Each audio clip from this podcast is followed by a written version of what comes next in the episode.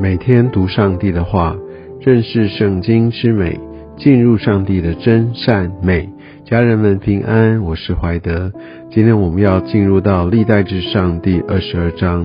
在今天的经文当中，我们看见大卫如何来预备建造圣殿。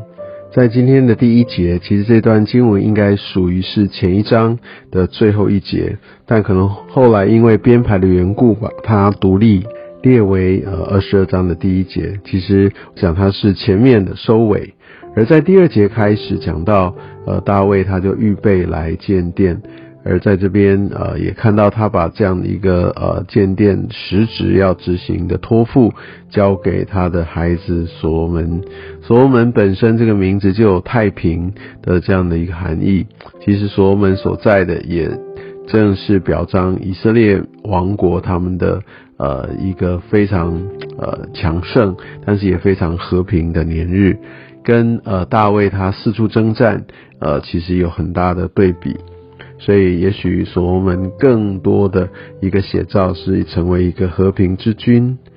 而在第七、第八节这边就讲到，呃，大卫他自己说，为什么上帝不让他来建殿啊？其实这样的一个说法，我们呃不要把它解读成这样流人血哦，这样打很多的仗就一定是犯罪。我们从之前的经文，我们可以不断的看见上帝如何祝福以色列。也祝福大卫他所带的军队，嗯，不是说他们做的多完美，而是上帝就透过他们来整理他所要赐给以色列王国的那块土地。而我们可以看到，在这过程里面啊，他们是这样的抓住上帝的心意，所以呃，大卫他流人血，而这个流人血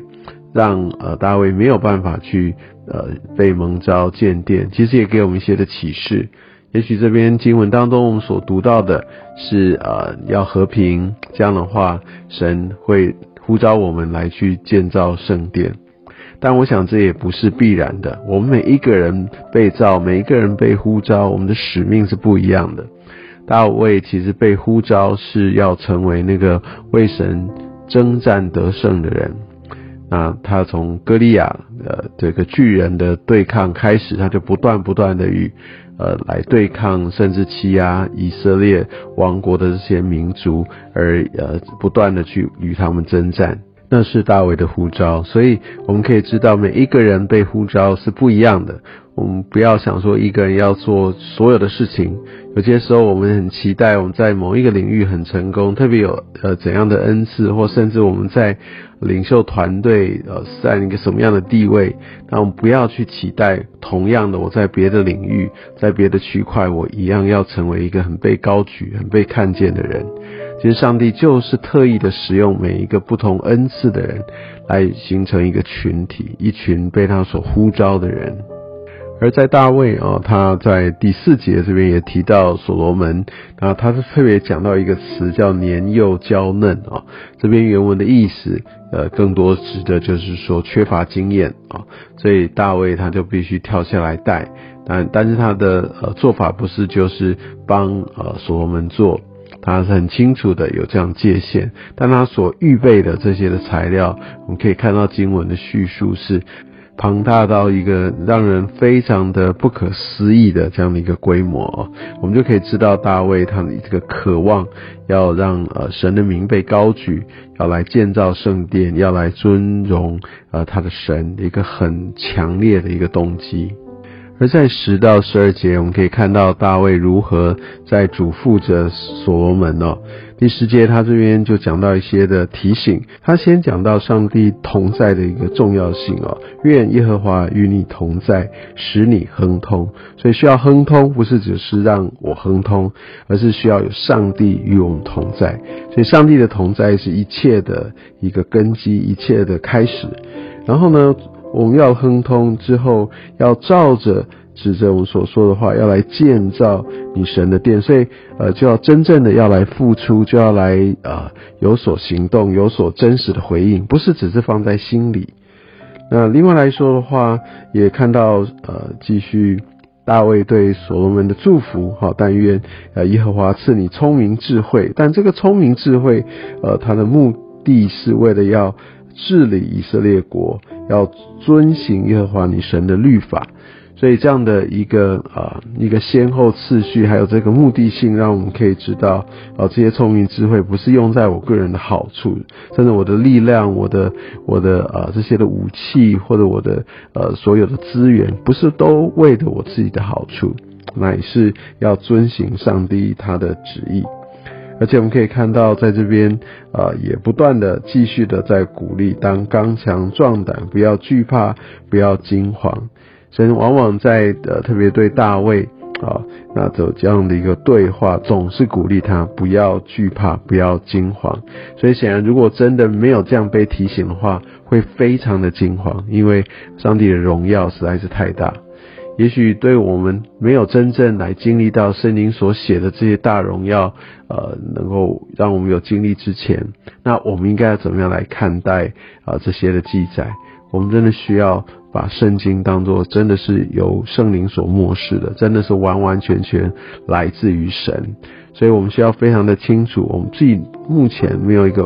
呃真的很深入的领受或看见，不等同啊它就没有存在啊，所以我们必须来用这样的一个心态来回顾到这个这些的呃带领提醒。我们就必须明白，是的，我们被呼召到这里是有目的性的，是要治理以色列国，要遵行耶和华女神的律法。那所以也就是先把次序搞对了，这样就可以亨通。好，要刚强壮胆，不要惧怕。好，也不要惊慌，这是再一次的一个提醒，而且再一次的也让他知道说，哦，大卫为他们预备的有多么多么的一个庞大，所以他们就是尽力的，好，就开始去推展这个呃建造圣殿的这样的一个施工啊。所以我们可以看到大卫，呃，他是这样的一个有行动力，而约书亚他也真的具备了这样一个承接的特质。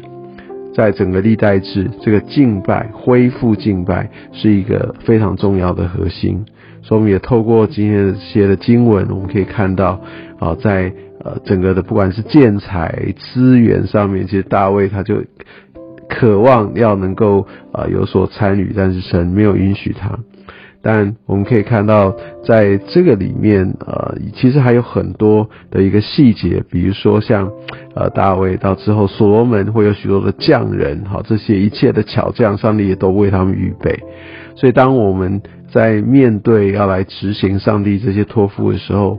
我们往往会得着这个真正属灵上面的一些的祝福。